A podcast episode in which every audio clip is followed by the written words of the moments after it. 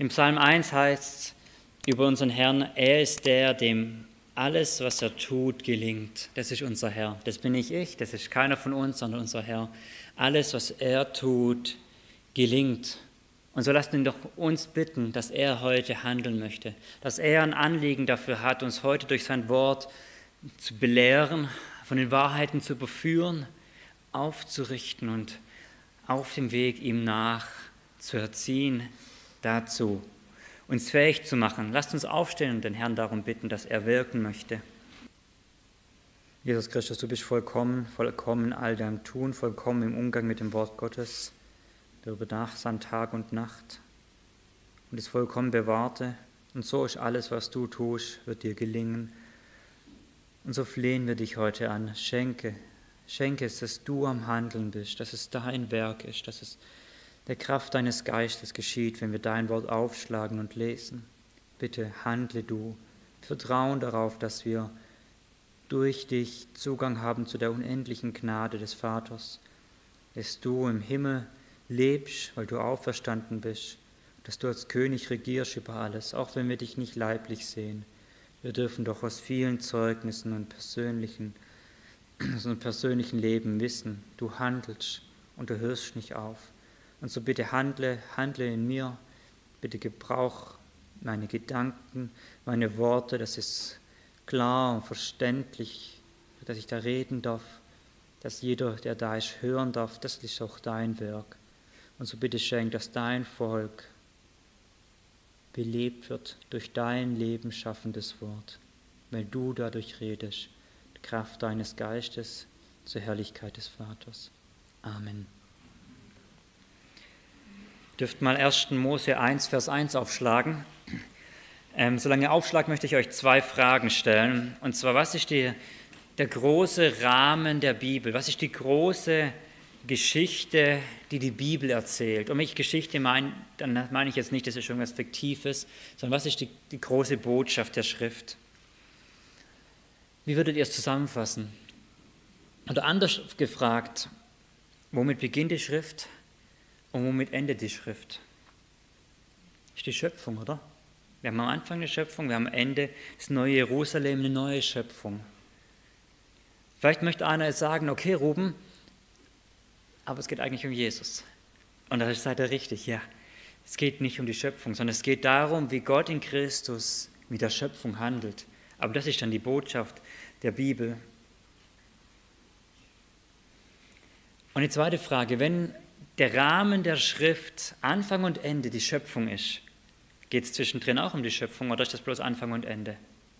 Wir kennen zwei, die große Schöpfung am Anfang und am Ende, Offenbarung 21, geht es zwischendrin auch um die Schöpfung. Ja, geht es auch. Das wollen wir uns heute anschauen. Ähm, ich habe mir überlegt, ihr dürft sitzen bleiben zur Textlesung, weil das ist nämlich heute 1. Mose bis Offenbarung 22. Ähm, da ist ein bisschen lang zum Stehen. Und ich kürze auch nur, ich kürze ab, okay, ich nehme nur den ersten Vers hier. Im Anfang schuf Gott die Himmel und die Erde. Das ist das erste Wort, wie Gott anfängt, seine Offenbarungssicht den Menschen mitzuteilen. Und das wollen wir uns jetzt anschauen, durch wie entwickelt Gott diese Botschaft der Schöpfung durch die ganze Schrift hindurch. Ähm, werden bei David vorbeikommen, bei Jesaja, bei Paulus, bei Christus natürlich ähm, und wollen uns das jetzt im Detail genauer anschauen. Was ist das Anliegen von heute? Ein Anliegen ist, euch ein Gespür dazu geben, dass die Schrift eine große Botschaft hat. Und das heißt nicht, dass ich heute alles allumfassend mache, sondern ich möchte einen wichtigen Teil davon herausheben. Und gleichzeitig, werdet ihr das merken, ist das Anliegen darin, das Evangelium Christi zu entfalten. Weil wenn wir die Schrift auslegen, wir kommen halt nirgends anders raus, oder? Als bei Christus. Wir wollen dadurch Christus entfalten. Und konkret geht es mir darum zu zeigen, welche Privilegien haben wir darin, dass Christus eine neue Schöpfung geschaffen hat. Aber das als Vorgriff schon mal. Ich möchte es in verschiedenen Schritten tun. Ich möchte jetzt die Schöpfung anschauen, dann möchte ich den Fall anschauen als zweiten Schritt, dann möchte ich die Verheißung einer neuen Schöpfung anschauen, bei David und bei Jesaja, dann werden wir zu Christus kommen, als wenn die neue Schöpfung beginnt. Und dann werden wir bei Paulus schauen, wie er entfaltet, was es bedeutet, dass diese neue Schöpfung da ist. als letzten Schritt fehlt dann eigentlich noch Johannes in der Offenbarung. Ähm, aus Zeitgründen mache ich das heute nicht. Das könnt ihr dann zu Hause nachlesen, Offenbarung 21, 22, wunderbare Kapitel, wie all die anderen auch. Also lasst uns reinsteigen in den ersten Mose, ihr habt es ja schon aufgeschlagen, und hier uns diesen Schöpfungsbericht im Überblick anschauen. Auch da, wir haben nicht die Zeit, das jedes Detail anzuschauen, aber wir wollen im Überblick reinschauen. Und ich möchte vier Punkte betonen, die in diesem Schöpfungsbericht auffallen, die der Text selber sehr stark hervorhebt. Und zwar möchte ich als erstes betonen, die Schöpfung geschah an sieben Tagen. Das ist, was dieser Schöpfungsbericht betont. Ich möchte zum Beispiel lesen in Vers 5, Kapitel 1, Vers 5, dort am Ende, dort steht, und es wurde Abend und es wurde Morgen, erster Tag. Und dann am Ende von Vers 8, es wurde Abend, es wurde Morgen, der zweite Tag. Vers 13, es wurde Abend, es wurde Morgen, der dritte Tag, bis wir dann ankommen, Kapitel 2, in Vers 1. Die ersten drei Verse von Kapitel 2, die schieben wir einfach gedanklich noch in Kapitel 1 dazu, dann passt es gut. Ähm, deswegen nehmen wir hier noch Kapitel 2, Vers 1 dazu. Und so vollendete der, so wurde, so wurde vollendet der Himmel und die Erde und all ihr Herr. Und Gott, der Herr, hatte an sieben Tagen sein Werk vollendet, das er gemacht hatte, und er ruhte am siebten Tag und so weiter. Wir haben eine Schöpfung in sieben Tagen. Eine Schöpfung, die immer abgegrenzt ist von einem Abend und es wurde Morgen. In Kapitel 1, Vers 16 bis 18 lesen wir, dass Gott dann die Himmelskörper gegeben hat, die Sonne und die Mond und die Sterne, den Mond und die Sterne, damit wir es wahrnehmen können. Das ist nicht, dass wir Menschen es nicht wahrnehmen würden, wenn es draußen dunkel ist. Das versteht selbst unsere Tochter. Jesus hat dunkel gemacht. So, ähm, äh, aber Gott gibt uns Sonne, Mond und Sterne, um zu sagen, das sind die herrschen über Tag und Nacht. Und so sehen wir die Schöpfung in sieben Tagen, was Gott geschaffen hat. Eine zweite Beobachtung, Gott schuf diese Schöpfung durch sein Wort. Guck mal in Kapitel 3, äh, Vers, Kapitel 1, Vers 3. Und Gott sprach. Vers 6. Und Gott sprach. Vers 9 und Gott sprach. Vers 14, und Gott sprach. Und Vers 20, und Gott sprach. Vers 24 nochmal, Vers 26 und Vers 30 nochmal. Gott schafft diese Schöpfung, indem dass er redet. Vermutlich für euch nichts Neues. Ich, betone es jetzt und ich werde nachher sehen, warum wir, warum wir das betonen, warum es wichtig ist. Was ist die Reaktion darauf, wenn Gott etwas schafft?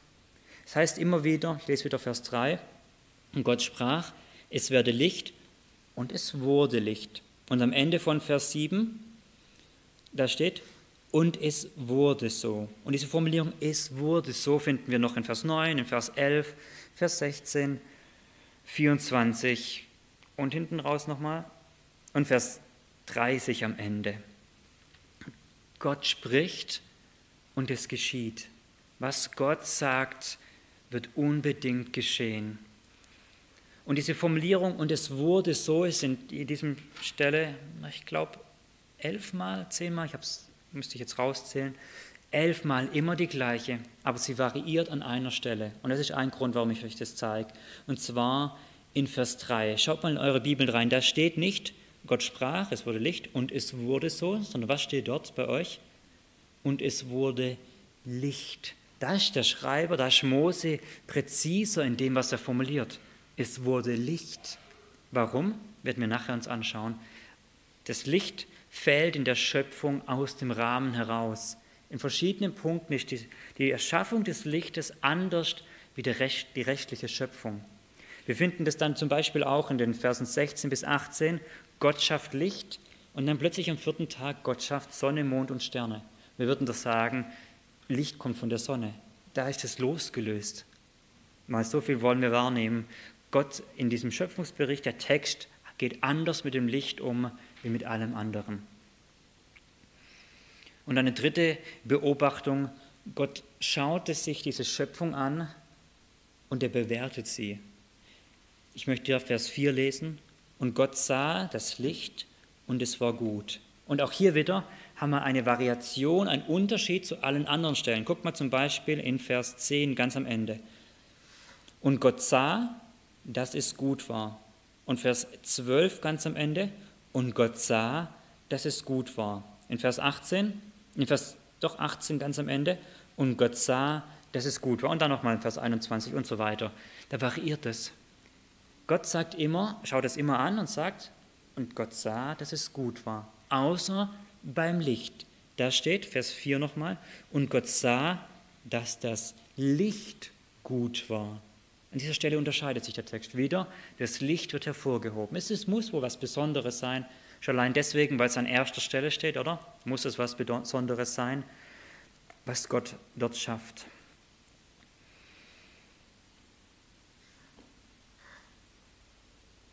Gott schafft in sieben Tagen eine Schöpfung und wir sehen, dass der Text, so wie Gott sich vorstellt, betont, Gott tut das durch sein Wort.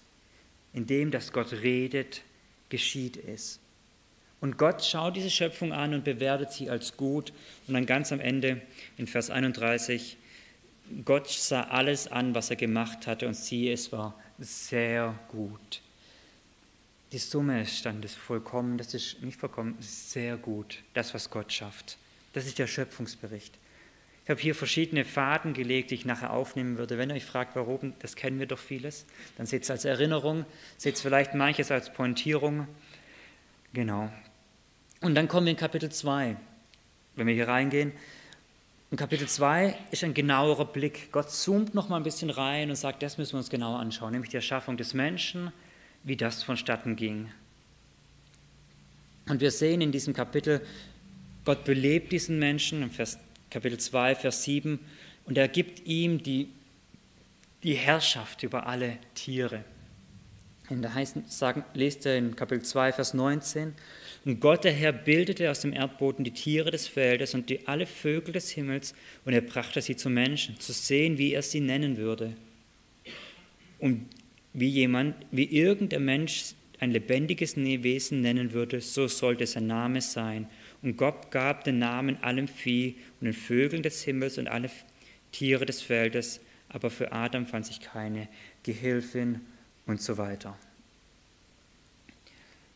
Was haben wir hier?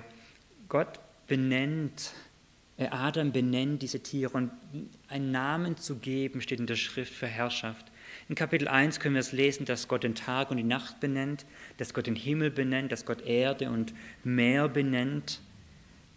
Gott, Gott übt Herrschaft darüber aus. Aber über die Tiere gibt Gott die Herrschaft den Menschen. Psalm 115 sagt zum Beispiel, der Himmel ist des Herrn, die Erde aber hat den Menschen gegeben. Und damit meint er eben diese Tiere. Darüber ist der Mensch in Herrschaft gesetzt. Und wir kennen das auch ein Mensch übt Herrschaft über den anderen aus, indem das einen Namen gibt. Denkt an eure Kinder, denen ihr Namen gegeben habt. Da habt ihr gewisse Herrschaft ausgeführt über sie.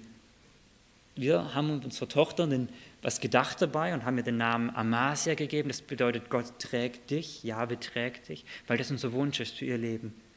Jetzt bin ich nicht Gott und nicht die volle Herrschaft über sie, das ist auch gut so, aber so da wollen wir und dahin wollen wir sie prägen, das zu wissen. Wir haben Herrschaft über sie ausgeführt. Wir haben mit den Nachnamen Stahl gegeben, das bedeutet, sie gehört zu uns zur Familie. Oder der Mensch, ein anderes Beispiel, der Mensch misst sich an und sagt, Paul, darf ich dich nehmen, du bist ein Idiot. Bist du nicht, ich weiß und wir haben uns lieb. Was, was tue ich in dem Fall? Dann mein, messe ich mir zu, zu sagen, ich würde wissen, dass er eben so ein Mensch ist. Wie gesagt, du bist das nicht. Ähm, als Beispiel nur. Dann nimmt sich der Mensch viel raus, oder? Und er stempelt die Person ab und sagt, in diese Kategorie schiebe ich dich. Nicht gut in dem Fall. Aber hier gibt Gott den Menschen Macht, Tiere zu benennen und den Tieren Namen zu geben, was sich Adam wohl beim Faultier gedacht hat.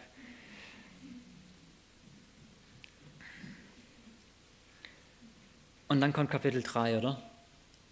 Es steht am Ende da, und alles war sehr gut. Kapitel 3, die Schlange leicht sich in den Garten übrigens ein Tier, über das der Mensch hätte herrschen sollen. Sie verführt ihn zur Sünde. Der Mensch fällt, Adam fällt, mit ihm Eva und die ganze Menschheit. Und Gott verflucht diese Schöpfung, die noch ein Kapitel vorher sehr gut war. Gott verflucht sie. Und es heißt dort in Kapitel 3, ich möchte auf den Fluch über Adam eingehen, ab Vers 17, das steht 1. Mose 3, Vers 17, weil Gott sprach zu Adam, weil du auf die Stimme deiner Frau gehört hast und gegessen hast von dem Baum, von dem ich dir gebot und sprach, du sollst und gesagt habe, du sollst nicht davon essen, so sei der Erdboden verflucht um deinetwillen. Noch am dritten Schöpfungstag hat Gott die Pflanzen gemacht und hat sie am Ende bewertet, sie sind gut. Und er hat sie dem Menschen Kapitel 2 zur Nahrung gegeben.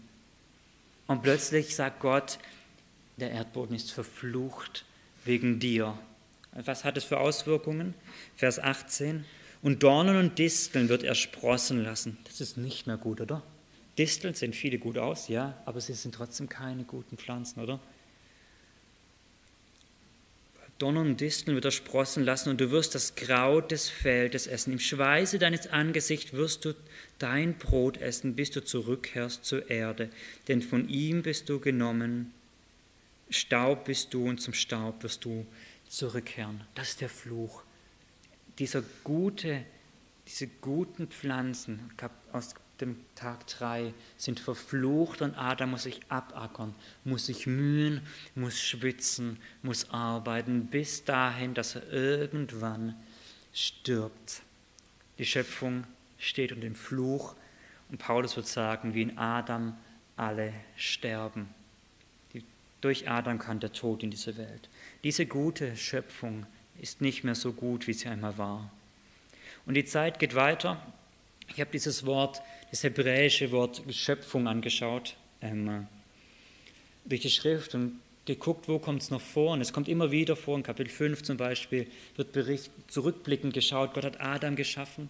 Und dann geht es weiter und weiter und es wird ab und, also es kommt selten vor, ab und zu mal noch im Rückblick auf die Schöpfung, aber nicht groß in anderen Zusammenhängen. Und dann plötzlich kommen wir zu David. Schlag mal bitte mir auf, Psalm 51 wie aus dem Nichts, wenn, wenn wir die Bibel lesen würden und keine Ahnung davon hätten, das erste Mal beim Bibellesen sind und wir achten auf die Schöpfung, dann müssten wir bei Psalm 51 stehen bleiben und denken, boah, David, wie kommst du auf diesen Gedanken? Weil er hat keine Grundlage dafür eigentlich. Guckt mal Vers 12, Jesaja, sorry, Psalm 51, Vers 12. David betet und sagt, Schaffe mir, Gott, ein reines Herz und erneuere in mir, in meinem Inneren einen festen Geist. Schaffe in mir. Dieses Wort schaffen ist das gleiche Wort. Plötzlich kommt David auf diese Idee, die Schöpfung ist abgeschlossen. Die Schrift redet ganz, ganz minimal noch von Schöpfung. Und an keiner Stelle von einer neuen Schöpfung bis zu David hin. Und plötzlich kommt David auf die Idee, Gott schaff in mir. Und da heißt es hier, einen erneuere, erneuer in mir, gib eine neue Schöpfung. Wie kommt David auf solche Gedanken? Ich weiß es nicht. Also der Geist hat ihm gelebt, klar, der Geist hat ihn getrieben, inspiriert. Ich habe mir vorgestellt zu Hause in der Vorbereitung, vielleicht hat David Mose gelesen, der hatte die Schriften und kam dann in Kapitel 3 an, hat das angeschaut, was wir gerade angeschaut haben und dachte, okay, die Schöpfung ist verflucht und sie geht in den Tod liest Kapitel 5, einer nach dem anderen stirbt. Und ich liest die Geschichte weiter und Tod und Tod und Tod. Selbst schon Mose und so weiter. Alle sterben sie. Und er kommt an und irgendwann kommt Nathan zu ihm und verheißt ihm ein ewiges Königtum. Und vielleicht saß David dran, also fiktiv jetzt, ja, saß er dran und dachte, wie jetzt? Tod und Vergänglichkeit und Ewigkeit. Wie geht das zusammen? Und dann hat ihm Gott vielleicht geoffenbart, hat gesagt, hey, es gibt eine neue Schöpfung. Und er hat verstanden. Vielleicht war es so. Ich weiß es nicht. Auf jeden Fall kam David dazu, zu verstehen, es wird eine neue Schöpfung kommen. Dieser Psalm, Psalm 51 ist im Kontext von, wer das nachlesen will, Vers 1 und Vers 2, als David zu Bathseba eingegangen ist, mit ihr Ehebruch getrieben hat und Nathan ihn überführt hat. Und dann kommt David und spricht diesen Bußpsalm. Er bittet Gott in den ersten Versen, Gott, bitte sei mir gnädig, bitte vergib mir. Er bekennt ab Vers 5 bis Vers 8 seine Sünden, sagt, sie sind so groß, ich habe gegen dich gesündigt. Und dann ab Vers 9, das ist der Zusammenhang unseres Verses, sagt er, Gott, bitte, erneuere mich. Eben auch schaffe in mir ein neues Herz. Und wenn wir in diesem Zusammenhang die Schöpfung anschauen, was bedeutet Schöpfung? Guck mal mit mir in Vers 9. In diesem Zusammenhang, da steht, betet David, entzündige mich mit Ysop und ich werde rein sein, wasche mich und ich werde weißer sein als Schnee. Das ist eine Sprache, die David hier verwendet, die kommt aus dem dritten Buch Mose, Kapitel 14. Entzündige mich, wasche mich rein, bitte Gott. Durch ein Opfer wasche mich. David hat den Christus gekannt, oder? Denn Christus, ihm wurde der Ysop-Zweig gereicht. Er sagt, bitte Gott, durch Christus reinige mich. Ich brauche das. Und dann eben betet auch, schaffe in mir, Gott, ein reines Herz. David weiß wohl, dass es die neue Schöpfung im Herzen beginnt, nicht allumfassend ist. Und er betet weiter in Vers 12 im zweiten Teil, erneuere in meinem Inneren einen festen Geist. Was war Davids Anliegen? Davids wusste, wenn Gott in ihm ein neues Herz schafft, dann wird er, so steht es hier, fest sein. Dann hat er die Kraft, in Sünde zu widerstehen. Wer weiß, da wohnt Bathseba, vielleicht kommt hier die Hannelore, wer weiß auch immer, da kommt die andere Frau. Und David weiß, wenn Gott in ihm ein neues Herz schafft, dann hat er da Kraft. Guck mal mit mir in Vers 14. Lass mich wiederkehren zur Freude deines Heils und mit einem willigen Geist stütze mich. Das schafft, das ist ein neues Herz, eine neue Schöpfung im Inneren. Die ist ein williger Geist, Gott nachzufolgen. Gigantisches Gebet, oder? Gigantisches Gebet, was der Geist ihm offenbart hat. Ich bin sicher durch viel Schriftstudium. Die Verse 15 bis 21 ähm, zeigen, sagt David dann, jetzt will ich mit dieser neuen Schöpfung im Herzen, will ich es anderen verkündigen, will es nach außen rufen, will dich verherrlichen, dass ich es weiter erzähle. Vor ungefähr einem Jahr habe ich diesen Psalm ausgelegt ähm, in der Bibelstunde, da könnt ihr es nachhören, könnt ihr da noch mal ein bisschen detaillierter reinschauen. Was haben wir bei David? David ist vielleicht einer der ersten, zumindest einer der ersten, von dem wir wissen, der die Ahnung, der Wissen um eine neue Schöpfung hatte. Und David bat Gott darum, dass er Anteil an dieser neuen Schöpfung bekommt. Und er wusste, sie beginnt zuerst im Inneren. Und David erhofft sich durch diesen Anteil, dass er in der neuen Schöpfung, dass er Kraft bekommt im Kampf gegen Sünde, damit er nicht mehr wie bei Bathseba sündigen musste. Jetzt müssen wir hier kurz stehen bleiben. Ich werde euch nachher erzählen und verkündigen, dass die Neuschöpfung mit Christus beginnt. Und das ist wahr. Aber was macht David 14 Jahre, 100 Jahre früher? Wie kann er Anteil haben? Zwei Antwortmöglichkeiten. Entweder, das ist eine Bitte, Gott sagt, nee, gibt es nicht. Die kommt erst mit Christus. Das denke ich nicht, dass es so ist. Oder aber, David ist ein Typus auf Christus. David war König und durfte trotzdem als Priester dienen. Er durfte trotzdem in den Tempel gehen und die Schaubrote nehmen. Er durfte trotzdem opfern. Das ist unnormal. Und ich denke, in diesem Sinne müssen wir verstehen, David als Typus hat einen gewissen Vorgeschmack bekommen auf diese neue Schöpfung. In diesem Zusammenhang, denke ich, müssen wir das sehen. Genau. Einer der Propheten, der ganz massiv über die neue Schöpfung spricht, ist Jesaja. Jesaja 43, da wollen wir hingehen. Jesaja 43, 44, 45, Jesaja 57, Jesaja 66.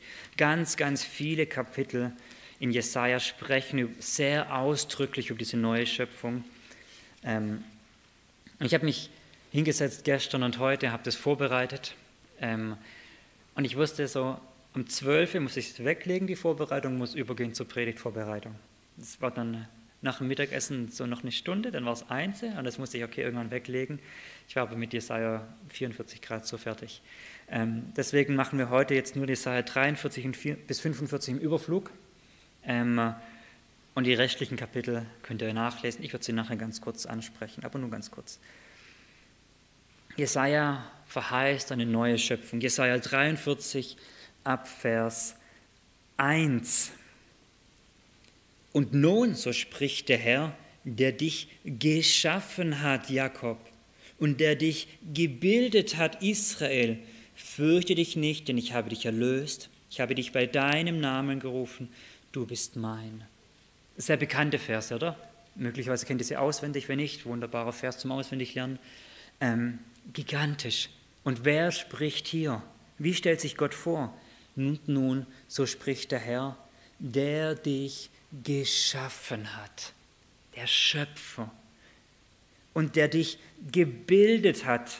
Gebildet könnten wir übersetzen, der dich geformt hat. Das ist dieses Bild von einem Töpfer, der den Ton formt. Ähm, die englischen Übersetzungen NASB und ESV haben das Formen drin. Gott hat es voll genommen und geformt, so wie er es wollte. Und übrigens, warum spricht er hier nicht von der ersten Schöpfung ganz am Anfang? Da gab es Israel noch nicht, oder? Da gab es Israel noch nicht. Sondern es ist eine Schöpfung, die sich ganz konkret auf dieses Volk Gottes bezieht. Guck mal mit mir in Vers 3. Denn ich bin der Herr, dein Gott, ich, der Heilige Israels, dein Erretter. Ich gebe als Lösegeld Ägypten hin und Äthiopien und Seba an deiner Stadt, weil du teuer und wertvoll bist in meinen Augen und ich dich lieb habe, so werde ich Menschen hingeben an deiner Stadt und Völkerstadt anstatt deines Lebens. Das ist eine Schöpfung, die bezieht sich ganz ausdrücklich nur auf das Volk Gottes. Die anderen haben daran keinen Anteil. Sogar so weit, dass Gott sagt, die opfer ich, damit mein Volk Leben hat. Und dann plötzlich wissen wir schon, was Schöpfung bedeutet, oder? Schöpfung bedeutet Leben, wahres Leben. So steht es hier im Zusammenhang von Kapitel, Vers 1 und Vers 4. Lasst uns nochmal Vers 1 anschauen. Schöpfung bedeutet Leben und Schöpfung bedeutet Erlösung. Schaut mal hinein in Vers 1. Und nun, so spricht der Herr, der dich geschaffen hat, Jakob, und der dich gebildet hat, Israel, fürchte dich nicht, denn ich habe dich erlöst. Was heißt erlöst? Ich habe dir deine Sünden, ich habe das, was dich in dieser Welt infolge von Adam sündig macht und dich in dieser Welt umkommen lässt. Ich habe dich davon losgekauft, ich habe es dir vergeben. Das meint eine neue Schöpfung. Kennen wir von David, oder? Wasche mich rein und gib mir ein neues Herz kennen wir von ihm. Guck mal weiter. Ich habe dich erlöst. Ich habe dich bei deinem Namen gerufen. Und Gott sprach, es werde Licht. Da ist das Schöpfungswort wieder. Gott schafft, Gott erlöst durch sein Wort, weil er ruft. Und es schaut mal ganz genau hin, das wird so wunderbar hier. Nicht, ich habe gerufen, BGSG, werde lebendig. Oder ich habe gerufen, Israel werde lebendig. Sondern was steht hier? Was steht in eurer Bibel? Ich habe dich bei deinem Namen gerufen. Ich nehme den Paul wieder, dass wir wieder gut sind. Paul werde lebendig. Herr Heuch werde lebendig. Alfred, Jan werde lebendig. Persönlich, oder? Ganz persönlich spricht Gott und sagt, werde lebendig noch mehr, werde geschaffen. Schöpfungswort, oder? Schaut mal, was, was hat Gott gesagt? Er hat nicht gesagt, werde lebendig. Was steht hier am Ende von Vers 43? Ich habe dich bei deinem Namen gerufen, du bist mein. Offenbarung steht dann von der Schöpfung Gottes, die Schöpfung, die Gott gehört. Gigantisch, oder? Geht mal mit mir in den Vers 6. Ich werde zum Norden sagen, oh, das war ich zu schnell, na machen wir es so rum. Ich werde zum Norden sagen, gib heraus und zum Süden, halte nicht zurück, bringe meine Söhne von fern her und meine Töchter vom Ende der Erde. Denn jene werden mit meinem Namen, jeder, der mit meinem Namen genannt ist und so weiter. Gott, der Schöpfer, wird plötzlich zum Vater, oder? Der Schöpfer ist der Vater du bist mein, im Sinne von, ich bin dein Vater, du bist mein, mein Kind. Kapitel 44 in den Vers, im Vers 2. So spricht der Herr, der dich gemacht hat und dich vom Mutterleib angebildet hat. Gigantisch, oder? Gott sagt, ich bin nicht allein dein Vater, ich bin dein Schöpfer, ich bin der, der dich von Anfang an gebildet hat. Gigantisch. Oder was bedeutet es, dass Gott der Schöpfer ist? Schöpfer ist nicht weit entfernt, der irgendwo die Knöpfchen drückt. Das ist der, der von Anfang an tritt, der zu einem ruft. Wie heißt es hier weiter? Der dich vom Mutterleib an gebildet hat, der dir hilft. Fürchte dich nicht. Gib mit mir in Vers 3, Kapitel 43 zurück. So, Vers 1. So spricht der Herr, der dich geschaffen hat, Jakob, und der dich gebildet hat, Israel, fürchte dich nicht. Warum? Weil der, der Schöpfer mein Vater ist, weil der Schöpfer mich in Gemeinschaft ruft, weil der Schöpfer mich von Anfang an, von Mutterschoße anträgt. Warum dann fürchten? Vers 2. Wenn du durchs Wasser gehst, so bin ich bei dir. Durch Ströme, sie werden dich nicht überfluten. Und wenn du durchs Feuer gehst, wirst du nicht versenkt werden und die Flamme wird dich nicht verbrennen. Achtet mal darauf, du gehst durch. Ja, du gehst durch. Aber Gott bewahrt auf diesem Weg hindurch. Fürchte dich nicht, es würde nichts anhaben können. Im Kontext der Schöpfung, diese erste Schöpfung würde nichts anhaben können, Volk Israel, weil du Teil einer neuen Schöpfung bist. Diese Schöpfung kann dir nichts anhaben. Oder Wasser und Feuer und was haben noch, Ströme. Das ist alles Teil von dieser Schöpfung. Das, diese Schöpfung kann einem nichts anhaben. Das heißt, Gott schuf Israel in besonderer Weise in der neuen Schöpfung, indem er sie durch sein Wort ruf und so neu bildete. Das Resultat daraus ist, dass sich Israel nicht zu fürchten braucht. Selbst in der größten Not, Vers 2, brauchen sie keine Angst haben. Diese Schöpfung kann ihnen nichts mehr anhaben. Geben wir zurück in den Vers 7. Nee, Vers 6 nochmal, da will ich euch noch auf eins hinweisen. Ich werde zum Norden sagen, gib heraus, und zum Süden halte nicht zurück. Bringe meine Söhne von fern und meine Töchter vom Ende der Erde. Darf ich mal kurz fragen, was steht in Apostelgeschichte 1, Vers 8? Und ihr werdet meine Zeugen sein bis das Ende der Erde. Behaltet das mal im Hinterkopf. Vers 7. Jeder, der mit meinem Namen genannt ist, hatten wir in einem Schöpfungsbericht, oder? Gott benennt. Und jetzt plötzlich sagt Gott, du bekommst meinen Namen. Ich habe in der Vorbereitung so gedacht, unsere Amase hat auch unseren Namen bekommen. Jetzt tun wir mal ganz kurz so, als ob unser Name was Tolles wäre, Stahl. Ähm, ich weiß nicht, wie abwegig das für euch ist, aber tun wir mal ganz kurz so, als ob das was Tolles wäre. Dann würde unsere Tochter in einen privilegierten Haushalt, in eine privilegierte Familie reinwachsen, oder? Einfach nur durch Geburt. Wie ist das, wenn es nicht um Familie Stahl geht, sondern um Gott, den himmlischen Schöpfer? Und Gott sagt, ihr bekommt meinen Namen. So wie Christus und Christen. Oder? Gott, Vater und die Kinder Gottes. Wir bekommen seinen Namen. Weiter. Vers 7. Jeder, der nicht mit meinem Namen genannt ist und den ich zu meiner Ehre geschaffen habe und gebildet und gemacht habe. Wieder dreimal diese Begrifflichkeit der Schöpfung. Gott sagt, ich habe euch zu meiner Ehre geschaffen. Was bedeutet das im Zusammenhang? Es bedeutet im Zusammenhang, fürchte dich nicht. Das ist der Kontext. Man ehrt Gott, indem dass man sich bei ihm geborgen weiß.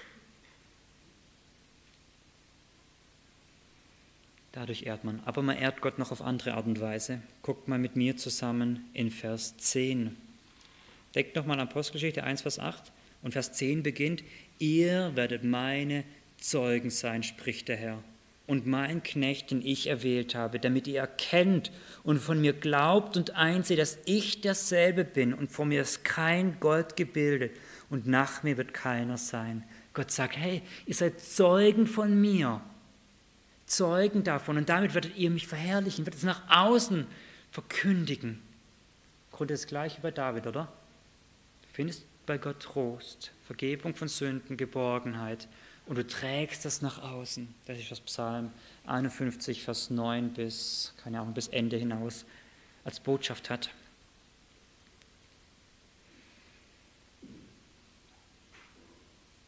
Wer es noch studieren möchte, Vers 15 haben wir nochmal die Schöpfung, das möchte ich übergehen. Vers 21 haben wir nochmal die Schöpfung, das möchte ich auch übergehen. Ich möchte nochmal auf Kapitel 44 eingehen und zwar in Vers, machen wir das? Nee, wir überspringen das, wir gehen in Kapitel 44 in Vers 21.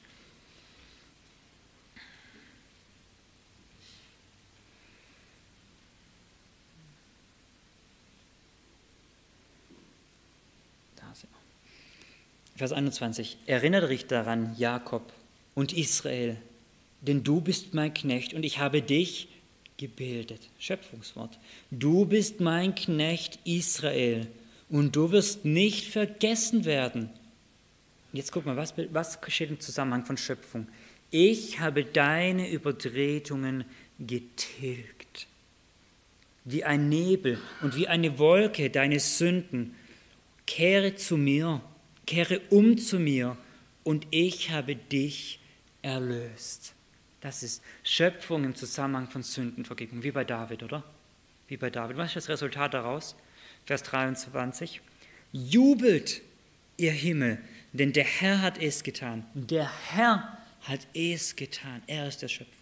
Jaucht ihr Tiefen der Erde, brecht den Jubel aus, ihr Berge, du Wald und jeder Baum darin, denn der Herr hat Jakob erlöst und an Israel verherrlicht er sich. Das bringt Jubel, Lobpreis hervor. Übrigens, das ist die ganze Schöpfung wieder, die erwähnt ist, oder? Die, die Tiefen, die Erde, die Berge, die Bäume, die ganze Schöpfung. Das ist die ganze Schöpfung jubelt Gott für diesen Erlösungsplan. Warum? Er hat es getan. Vers 24. So spricht der Herr, dein Erlöser, der dich, vom, der dich vom Mutterleib angebildet hat. Das kennen wir jetzt mittlerweile, oder? Ich bin der Herr. Ich, der Herr, bin es, der alles wirkt, der die Himmel ausspannte. Ich allein, der die Erde ausbreitete, durch mich selbst. Gigantische Aussagen. Oder Gott sagt, ich bin der Schöpfer. Ich bin alleine der, der alles geschaffen hat. Und was war mein Hilfsmittel? Ich selber. Ich selber. Und dann beginnt in Kapitel 45 vielleicht eines der gigantischsten Kapitel, die die Souveränität und die Macht Gottes beschreiben. Ich würde wirklich sagen, mit Römer 9 vielleicht einer dieser Kapitel in der ganzen Schrift, die beschreiben, wie Gott mächtig am Wirken ist. Es geht darum, dass Gott den Chores oder Kyros, je nach Übersetzung, ruft. Ähm, das ist der persische König der Weltherrscher damals. Das ist der, der ähm, Peking und Moskau und Washington vereint zur damaligen Zeit. Absolut mächtiger Mann. Und Gott sagt zu ihm, ich habe dich zum König gemacht. Und ich werde dich heraufziehen lassen. Ich werde vor dir Türen öffnen. Ich werde dir Schätze geben. Und ich werde an dir wirken. Ich gebe dir übrigens einen Namen, da haben wir das wieder. Ich gebe dir einen Namen und ich werde an dir wirken und du kennst mich nicht mal. Ich mache das, ohne dass du es mitbekommst. Und du tust ganz genau das, was ich möchte, aber du bekommst nichts davon mit. Und dann Vers 5 möchte ich lesen. Ich bin der Herr und sonst keiner. Also 45,5. Ich bin der Herr und sonst keiner. Außer mir ist kein Gott. Ich gürtete dich, Kyros, und du kanntest mich nicht. Warum? Damit man vom Aufgang der Sonne und von ihrem Niedergang her weiß, dass außer mir keiner ist.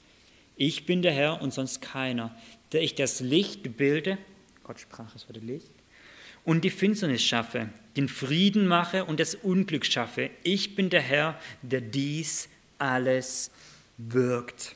Träufelt ihr Himmel droben und Gerechtigkeit möge rieseln die Wolken. Die Erde öffnet sich und es sprosset Heil und sie lasset so, zugleich die Gerechtigkeit hervortragen. Ich bin der Herr, ich der Herr habe es geschaffen. Wehe dem, dem, mit dem Töpfer rechnet, ein Tongefäß unter irdischen Tongefäßen. Darf wohl der Ton mit seinem, zu seinem Bildner sagen, was machst du? Und dein Werk, er hat keine Hände, als ob ein Tongefäß aufsteht zum Töpfer und sagt, du hast keine Hände, du hast mich nicht gemacht. Vers 10. Weh dem, der zum Vater spricht, warum zeugst du? und zur Frau, warum gebürst du? Keiner, der das ist, oder? Keiner hat sich, ich stand nicht vor einem Jahr vor meiner Geburt da und habe zu meinen Eltern gesagt, ihr sollt mich nicht zeugen. Unmöglich, oder? Gott sagt, wehe dem, der zum Vater sagt. Vers 11. So spricht der Herr, der Heilige Israel und der es gebildet hat. Über das Zukünftige befragt mich, meine Kinder, und das Werk meiner Hände lasst mir anbefohlen sein. Gott sagt, hey, wenn ich dieser Schöpfer bin, dann lass doch mich darum kümmern, was mit meinen Kindern und mit meinem Werk geschieht. Ich bekomme das schon hin. Befragt mich, was tun wird. Ich weiß es. Und es geht weiter. Ähm, ich lese in Vers 13. Es geht wieder um Kyros. Ich habe ihn erweckt in Gerechtigkeit und all deine Werke werde ich, Wege werde ich ebnen und er wird meine Stadt bauen. Klammer auf, er kennt mich nicht, Klammer zu. Und meine We Weggeführten entlassen, also das Volk zurückkehren lassen und nicht für Geld, Kaufgeld und nicht für ein Geschenk, spricht der Herr. Der Herr. Gott sagt nicht, Kyros, wir treten mal Verhandlungen. Du hast mein Volk, komm bitte, bitte, lass sie doch raus. Hier, ich schiebe den Fuffi rüber. Ich schiebe dir 5000. Nein, Gott sagt, er wird es einfach machen. Er bekommt es nicht mit und er wird es machen. Und übrigens, Gott bleibt da vollkommen gerecht. Das steht nämlich hier, ich habe ihn erweckt in Gerechtigkeit. Gott handelt überaus mächtig an diesem Weltherrscher, um sein Volk ans Ziel zu bringen. Gott handelt mit der ganzen Schöpfung, um seine Kinder und sein Werk zu vollenden. Und wer ist da, der sagt, Gott, was machst du? Keiner, oder? Das ist der Schöpfer. Er sagt, sonst fürchte dich nicht. Was ist die Botschaft in Jesaja 43 und Jesaja 45? Die Botschaft ist, Gott ist der Schöpfer für Israel in besonderer Weise. Israel ist in innigster Vater-Kind-Beziehung mit seinem Schöpfer. Deswegen braucht sich Israel das Volk Gottes unter keinen Umständen zu fürchten, weil Gott alles in allem wirkt, damit dass sein Ratschluss ans Ziel kommt, damit sein Volk erlöst und zum Leben kommt. Wenn wir die Batterie aus der Uhr da oben rausmachen, dann könnten wir es noch in Jesaja 57 gehen, in Jesaja 65. Jesaja 57 spricht davon, dass Gott Frucht der Lippen schaffen wird. Das heißt, dieser Lobpreis ist Gottes Schöpfung in uns. Jesaja 65 spricht davon, dass Gott einen neuen Himmel und eine neue Erde schaffen wird. Eine Erde, in der all das Leid vergessen wird und nur noch Freude und Lobpreis ist. Wir könnten Jeremia 31 gehen, wo er das weiter ausführt und so weiter. Und die Jahre vergingen und wir überblättern all diese, wir überblättern auch in Ezekiel und so weiter. Und wir kommen irgendwann in das Neue Testament. Wir kommen zu Jesus Christus. Und Jesus Christus ist der Höhepunkt der göttlichen Offenbarung, oder? Er ist der Höhepunkt des Handelns Gottes. Das heißt, wir treten, kommen jetzt zu Jesus mit der Erwartung, er ist die Erfüllung der neuen Schöpfung. Und ich habe meine Wortstudie, meine Studie angefangen gesucht, wo kommt das Wort in den Evangelien vor? Und wisst ihr, was passiert? Nichts. Das kommt nicht vor. Im Neuen Testament, das Wort wird Kissis, ähm, das Griechische, kommt nicht vor. Hä? Ich habe schlaue Brüder gefragt, was die denken. Der eine sagt, sieht einen Bezug zum Beispiel ähm, bei Maria. Der Engel kommt zu Maria und sagt, der Geist des Herrn wird über dich kommen. Und er sagt, schau mal, 1. Mose 1, der Geist Gottes schwebt über dem Wasser. Vielleicht, ich bin nicht ganz sicher, ob das nicht zu weit hergeholt ist. Ähm, ein anderer Ausleger sagt, mit dem Tod Jesu hat die Erde gebebt und der Vorhang im Tempel ist zerrissen. Und es sagt, ein Erdbeben ist in der Offenbarung ein Zeichen dafür, dass diese Welt zu Ende geht. Und das ist richtig. Das ist richtig, oder? Ein Erdbeben ist ein anfangendes Zerbrechen dieser Erde. Im kleinen Sinne bricht die Erdkruste auf. Das geschah bei Jesu Tod. Der Vorhang zwischen Heiligtum und Allerheiligsten ist in den Farben des Himmels gekennzeichnet, mit Geistwesen. Manche Ausleger gehen davon aus, und ich denke, sie haben recht, das ist ein Symbol für den Himmel. Und der Himmel zerreißt, symbolisch. Damit wird der Weg zu Gott frei. Bei Jesu Tod, das, steht, das Wort finden wir dort nicht, aber bei Jesu Tod merken wir, diese Schöpfung ist überwunden. Und das finden wir dann sehr ausführlich bei Paulus im Kolosserbrief, Kapitel 1. Schlagt mal das mit mir auf, bitte. Kolosser, Kapitel 1.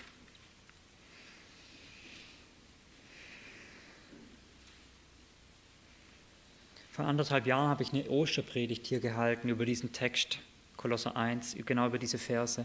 Ähm, wer wollt, könnt das nachhören. Jetzt werden wir es in fünf Minuten machen. Damals war es ein bisschen ausführlicher. Kolosser 1 ist ein Hymnus, also Vers 15 bis 20 ist ein Hymnus, wo Paulus darstellt, dass Christus der Erstgeborene dieser Schöpfung ist und dass Christus der Erstgeborene der neuen Schöpfung ist. Und er stellt die gegenüber. Guck mal Vers 15. Jesus, der das Bild des unsichtbaren Gottes ist, der Erstgeborene aller Schöpfung. Und Vers 16 führt dann aus und sagt, dass in Christus alle Dinge geschaffen wurden, die im Himmel und auf der Erde sind, die sichtbaren, die unsichtbaren, Throne, Herrschaften, Fürstentümer, Gewalten und so weiter. Alles wurde in Christus geschaffen, in dieser ersten Schöpfung. Und er geht weiter ab Vers 18 und sagt er, und er ist der Haupt des Leibes der Gemeinde, der Anfang, der Erstgeborene aus den Toten. Darf ich euch fragen, 1. Mose 1, Vers 1, was steht dort? Im Anfang. Paulus im Zusammenhang der Schöpfung zitiert dieses Wort, das ist das gleiche Wort in den griechischen Texten, ähm, und zitiert es und nimmt darauf Bezug. Und er bezeichnet ihn jetzt nicht hier den Erstgeborenen der Schöpfung, der neuen Schöpfung, sondern es steht hier der Erstgeborene aus den Toten. Warum das? Weil diese erste Schöpfung unter den Tod versklavt und verflucht ist. Und diese erste Schöpfung wird enden mit dem Tod. Als letzter Feind wird der Tod weggetan werden. Das ist das Ende dieser ersten Schöpfung. Aber mit der, die neue Schöpfung geht durch die Auferstehung hindurch in eine neue Schöpfung hinein. Das ist ein Grund, warum ich denke, auf Golgatha das Ende dieser ersten Schöpfung. Da hat das Ende angefangen. Und jetzt laufen wir auf das Ende zu, bis es vollendet wird. Also wir können hier sehen, in all seiner Kürze, durch den Tod hat Jesus diese Schöpfung überwunden und besiegt. Das führe ich gleich noch aus. Und durch seine Auferstehung hat er Leben, ewiges Leben, eine neue Schöpfung gebracht. Guckt mal mit mir in den Vers 20. Da steht, es wird das Ende genauer beschrieben. Durch ihn alle Dinge für sich zu versöhnen, indem er Frieden gemacht hat durch das Blut des Kreuzes. Deswegen rede ich von Golgatha. Hier steht nicht schöpfen, oder? Da steht nichts von schöpfen, sondern da steht von versöhnen. Ich möchte kurz die These aufstellen, ich werde sie gleich begründen, dass Versöhnen hier in diesem Zusammenhang schöpfen meint weil Versöhnung ist der Akt, wie die Dinge einen Anteil in der neuen Schöpfung bekommen. Ich werde es gleich ausführen. Aber lasst uns mal reinschauen, was wird hier versöhnt? Vers 20, ich lese nochmal.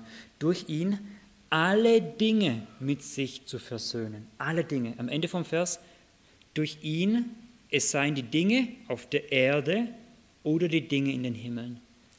Allumfassend, oder? Alle Dinge werden durch Christus versöhnt. Alle Dinge. Auch der Teufel, auch die Dämonen, auch die gottlosen Menschen. Alle. Und das bedeutet jetzt nicht, dass die Bibel eine Allversöhnung lernen wird, dass alle in den Himmel kommen. Bei weitem nicht, ja? Das Problem ist an dieser Stelle, ihr habt ein falsches Verständnis von Versöhnung. Hatte ich auch, bis ich mich damit beschäftigt habe. Was meint Versöhnen? Es steht hier halt definitiv alle Dinge. Und da wir wissen, dass nicht alle in den Himmel kommen, auch der Teufel nicht in den Himmel kommt, beispielsweise müssen wir uns genau anschauen, was steht hier. Das Wort versöhnen kann ich übersetzen mit restaurieren. Oder ich könnte es übersetzen mit die Änderung einer Beziehung. Oder ein, sogar ein Unterwerfen. Oder ein Befriedigen oder Zähmen. Ein Übersetzer schreibt, ein durch und durch anders machen. Versöhnen meint kurz zusammengefasst einfach die Veränderung der Beziehung. Und zwar hin zum Frieden. Aber Frieden nicht nur im Positiven. Guckt mal in Vers 20. Nochmal, durch ihn alle Dinge mit sich zu versöhnen. Und dann steht hier, indem er Frieden gemacht hat. Das heißt, Christus hat am Golgatha Frieden gemacht, Frieden mit dieser Schöpfung. Und das bedeutet für die gefallene Schöpfung, für die gottlosen Menschen, das bedeutet für die Dämonen, für den Teufel Unterwerfung. Guck mal mit mir in Kapitel 2, Vers 15. Es geht wieder ums Kreuz. Er die Fürstentümer und Gewalten ausgezogen hatte, stellte er sie öffentlich zur Schau, indem er durch dasselbe über sie den Triumph hielt. Das ist es. Versöhnen meint in diesem Fall Gott, Christus hat sie unterworfen. Er hat sie besiegt. Versöhnen meint aber genauso auch, dass das Volk Gottes angenommen wird in Rettung, in Vergebung, in Kapitel 1, Vers 22 wird dann stehen, um uns heilig, tadellos und unverklagbar vor Gott zu stellen. Das ist Versöhnen. Kurzum, die neue Schöpfung beginnt, nein, die alte Schöpfung, der, der Beginn des Endes der alten Schöpfung. Ist das ja, verständlich, oder? Ich habe mir daheim überlegt, wie von mir ist besser, ich habe mir nichts eingefallen. Der Beginn des Endes der alten Schöpfung war Christi Tod auf Golgatha. Und der Beginn der neuen Schöpfung ist seine Auferstehung durch die Versöhnung. Und das bedeutet dann nach Epheser 2, denn wir sind sein Werk in, erschaffen in Christus Jesus zu, einer neuen, zu guten Werken. Oder in 2. Korinther 5, wenn jemand in Christus ist, so ist er eine neue Schöpfung. Das Alte ist vergangen, Neues ist geworden. Das ist das weil Christus der Beginn der neuen Schöpfung ist, hat der, der einen Anteil an Christus hat, schon jetzt Anteil an der neuen Schöpfung. Dann haben wir Anteil an dieser neuen Schöpfung, wenn du in Jesus Christus bist. Wir haben noch ein bisschen Zeit, dann wollt uns das anschauen. Was bedeutet es, dass wir in Christus eine neue Schöpfung sind? Dazu möchte ich in den zweiten Korintherbrief gehen. Unsere letzte Stelle, die wir heute aufschlagen wollen. 2. Korintherbrief, Kapitel 4. Und ich möchte noch mal kurz das bisher Gehörte zusammenfassen. Wir haben im Schöpfungsbericht, solange Aufschlag kann ich das machen, gesehen, dass das Licht eine besondere Stellung hat. Ich hoffe, ihr habt das, habt das noch im Kopf. Das ist ungefähr 40 Minuten her oder so, 50 Minuten das Licht hat eine besondere, eine besondere Stellung und es fällt aus dem Raster heraus. Ich, und das werden wir gleich sehen, warum. Guck mal mit mir, nee, ich, ich lese nochmal den Schöpfungsbericht kurz. Ich habe den hier abgedrückt, warum Sie nicht aufschlagen. Und die Erde war wüst und leer und Finsternis war über der Tiefe. Und der Geist Gottes schwebte über dem Wasser. Und Gott sprach, es werde Licht und es wurde Licht. Und Gott sah, dass das Licht gut war. Und Gott schied das Licht von der Finsternis. Das heißt, wir haben Finsternis, wir haben Licht und die, und die, also Finsternis und die Schaffung des Lichts da drin. Das behalten wir mal im Hinterkopf. Wir gucken in Vers 6, Kapitel 4, Vers 6. Dort steht, denn der Gott, der sprach, aus Finsternis leuchte Licht, ist es, der in unsere Herzen geleuchtet hat zum Lichtglanz der Erkenntnis der Herrlichkeit Gottes im Angesicht Jesu Christi. Paulus nimmt genau diesen Schöpfungsbericht und sagt, jetzt lassen wir mal erklären, was das bedeutet. Paulus legt es uns aus. Richtig gut, oder? Oder dieser Gott, der sprach aus Finsternis leuchtet Licht, das ist genau unser Text. 1. Mose 1, Vers 3, und Gott sprach, es werde Licht. Ich möchte hier drei Beobachtungen machen an diesem Vers. Zunächst einmal, und der Gott, der sprach. Das ist das Schöpferwort, oder? Wir haben das bei Mose gesehen, wir haben das bei, ähm, bei Jesaja gesehen. Ich habe dich bei deinem Namen gerufen und wir finden das hier wieder bei Paulus. Was, was ist das Sprechen Gottes? Wie spricht heute Gott? Guck mal mit mir in Vers 1 in Kapitel 4. Paulus reflektiert seinen Dienst, seinen Dienst und Timotheus zusammen. Da wir nun diesen Dienst haben, wie wir begnadigt worden sind, ermatten wir nicht, sondern wir haben, die, sondern wir, wir haben den geheimen Dingen der Scham entsagt, wobei wir nicht mit Arglist wandeln, noch das Wort Gottes verfälschen, sondern durch Offenbarung der Wahrheit uns selbst jedem Gewissen der Menschen empfehlen vor Gott. Paulus sagt, meine Aufgabe ist es, das Wort Gottes zu offenbaren, aufzudecken. Was ist die Bedeutung? Und damit sagt er, damit sprechen die Gewissen und Gott wirkt dann daran. Und dann Vers 5. Denn wir predigen nicht uns selbst, sondern Jesus Christus als Herrn, uns aber selbst als Knechte Christi, Christi willen. Das ist das. Wie, wie spricht Gott sein Schöpfungswort? Durch die Predigt. Oder durch die Predigt. Heute durch die Predigt. Und das ist ein bisschen. Wir können es nicht sehen, oder? Wir können es nicht greifen was ist das größte, die größtmögliche Kraft in dieser Schöpfung? Ist das ein Erdbeben, eine Atomkatastrophe, Atomkrieg? Ich weiß nicht, was es für euch ist. Das alles können wir sehen, oder? Aber das ist alles innerhalb von dieser Schöpfung. Und all das ist mit Materie, die vorher schon da war. Aber wenn Gott spricht, dann spricht er aus dem Nichts heraus. Dann spricht er in tote Herzen hinein, dort wo nichts ist und schafft Neues durch seine Predigt. Er spricht in die Dunkelheit hinein. Ich lese nochmal Vers 6.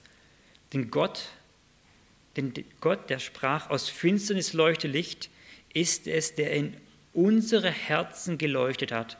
Aus Finsternis heraus leuchte Licht. Was ist diese Finsternis? Gib mal mit mir in Vers 3, Paulus erklärt es hier. Wenn aber auch unser Evangelium verdeckt ist, so ist es bei denen verdeckt, die verloren gehen, indem der Gott dieser Welt den Sinn der Ungläubigen verblendet hat, damit sie nicht aufstrahlen den Lichtglanz des Evangeliums der Herrlichkeit des Christus und so weiter.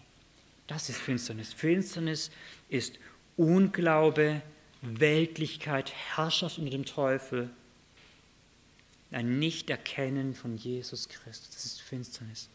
Da ist nichts da. Epheser 2 spricht von Tod, von Tod seinen Sünden. Das ist Finsternis.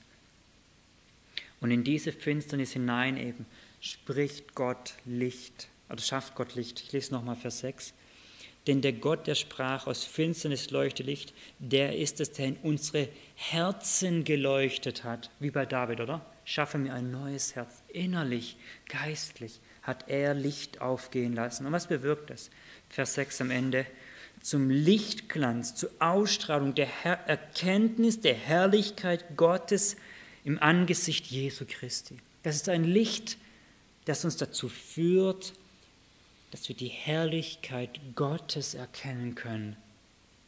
Ein Licht, das uns die Augen, geistlich das uns die Augen öffnet, Gott kennenzulernen, die Herrlichkeit Gottes, Wesen Gottes hier steht zu erkennen, das heißt Beziehung zu leben. Ich habe dich bei deinem Namen gerufen, du bist mein, meine Söhne, meine Töchter. Das ist das, von Mutterschoß an in die Beziehung mit Gott zu treten. Wie unser Text sagt es, im Angesicht Jesu Christi, nur durch Christus zum Vater. Und warum? Weil er der Anfang der neuen Schöpfung ist. Allein deswegen können wir durch ihn zum Vater kommen. Was halten wir fest? Paulus entwickelt diesen Schöpfungsbericht und interpretiert ihn weiter, um zu sagen, was dort geschrieben steht, ist ein Vorbild für eine größere Schöpfung, wenn ihr so wollt, ein Typus für eine neue Schöpfung. Durch die Predigt schafft es Gott, dass verlorene, das heißt dunkle und tote Menschen Licht empfangen, damit sie Gott durch Christus, in Christus begegnen können. Gigantisch, oder? Das in Christus. All das, was wir in Jesaja, was wir in, bei David im Psalm 51 gelesen haben, das gilt uns in Christus. All diese wunderbaren Verheißungen haben wir Anteil daran in Christus. Wir könnten es weitergehen, Petrusbrief, er wird heißen, wir, wir wird sagen, dass wir noch auf die Vollendung warten. Wir könnten Offenbarung 21 aufschlagen, da wird stehen, dass es einen neuen Himmel und eine neue Erde gibt und das erste vergangen war machen wir es heute nicht mehr. Was hatten wir heute? Was ist die Botschaft dieser heutigen dieser heutigen Predigt und damit der ganz, ganz kurze Überblick über dieses Buch. Ähm, Lukas hat mir vorher übrigens gesagt, dass es gerade ein Buch gibt von, von, Eden, äh, von Eden bis Neuschöpfung oder sowas. Wenn das interessiert, geht mal auf Lukas zu, vielleicht findet er das, dann könnt ihr ein Buch dazu lesen. Ähm, was hatten wir heute? Wir hatten, Gott hat eine wunderbare, eine sehr gute Schöpfung geschaffen, aber sie ist unter dem Fluch und sie geht den Bach runter und sie wird kaputt gehen. Und der Tod wird am Ende hier triumphieren. Aber wir haben genauso auch gesehen, dass in Christus diese Schöpfung überwunden wurde in seinem Tod und in seiner Auferstehung die neue Schöpfung begonnen hat. Und wir haben gesehen, wenn du zu Christus gehörst, dann hast du schon jetzt Anteil an dieser neuen Schöpfung. Das heißt, wir haben an all diesen Verheißungen von Jesaja 51, von Jesaja, Psalm 51 von Jesaja, haben wir Anteil. Das heißt, wir haben die Kraft, im Kampf gegen Sünde, wie bei Bathseba, nicht bei Bathseba, sondern danach dann, wir haben die Kraft im Kampf gegen Sünde. Übrigens, wir haben außer, außerirdische Kraft, weil es nicht von dieser Schöpfung ist, ja? Von Kraft von außen, etwas, das größer ist wie diese Schöpfung. Und wir können statt zu sündigen ein Leben zur Herrlichkeit Gottes führen, die ich zu meiner Herrlichkeit gebildet habe ein Leben zur Herrlichkeit Gottes. Wir können, dürfen auf Gott vertrauen und brauchen uns nicht in dieser Welt fürchten, weil er alles in seiner Hand hat, Hand hat, weil er regiert und alles in dieser Schöpfung zu seinem Ziel führen wird. Und gleichzeitig dürfen wir zu Gottes Herrlichkeit leben, dass wir ihn bezeugen, nach außen hin verherrlichen und sagen, das ist mein Vater und er ist so gut. Und ganz egal, was dein Götze ist, meiner ist besser. Vielleicht wie ein Kind, meiner ist immer hundertmal besser. So, das ist, oder? Das ist unser Gott. Er ist viel, viel besser. Wir dürfen in vollkommener Gemeinschaft mit Gott leben. Und das alles in Christus, aus Glauben, in Gnade, vollkommen geschenkt. Das ist die Botschaft der Bibel, oder? Das ist das Evangelium Jesu. Ich möchte beten.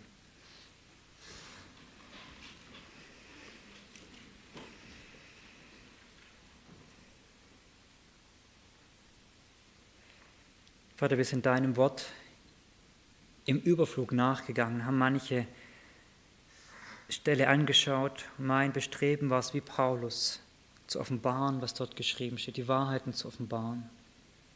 Und unsere Hoffnung ist ja jetzt, dass du am Wirken warst, dass du mit deinem Schöpfungswort gewirkt hast. Dass du mit deinem Schöpfungswort in die Finsternis, in komplett finsterne Herzen oder auch in Restfinsternis in dem Herzen hineinsprichst und mehr und mehr Licht schaffst. Bitte, Jesus, wirke das, weil diese Botschaft so gut ist.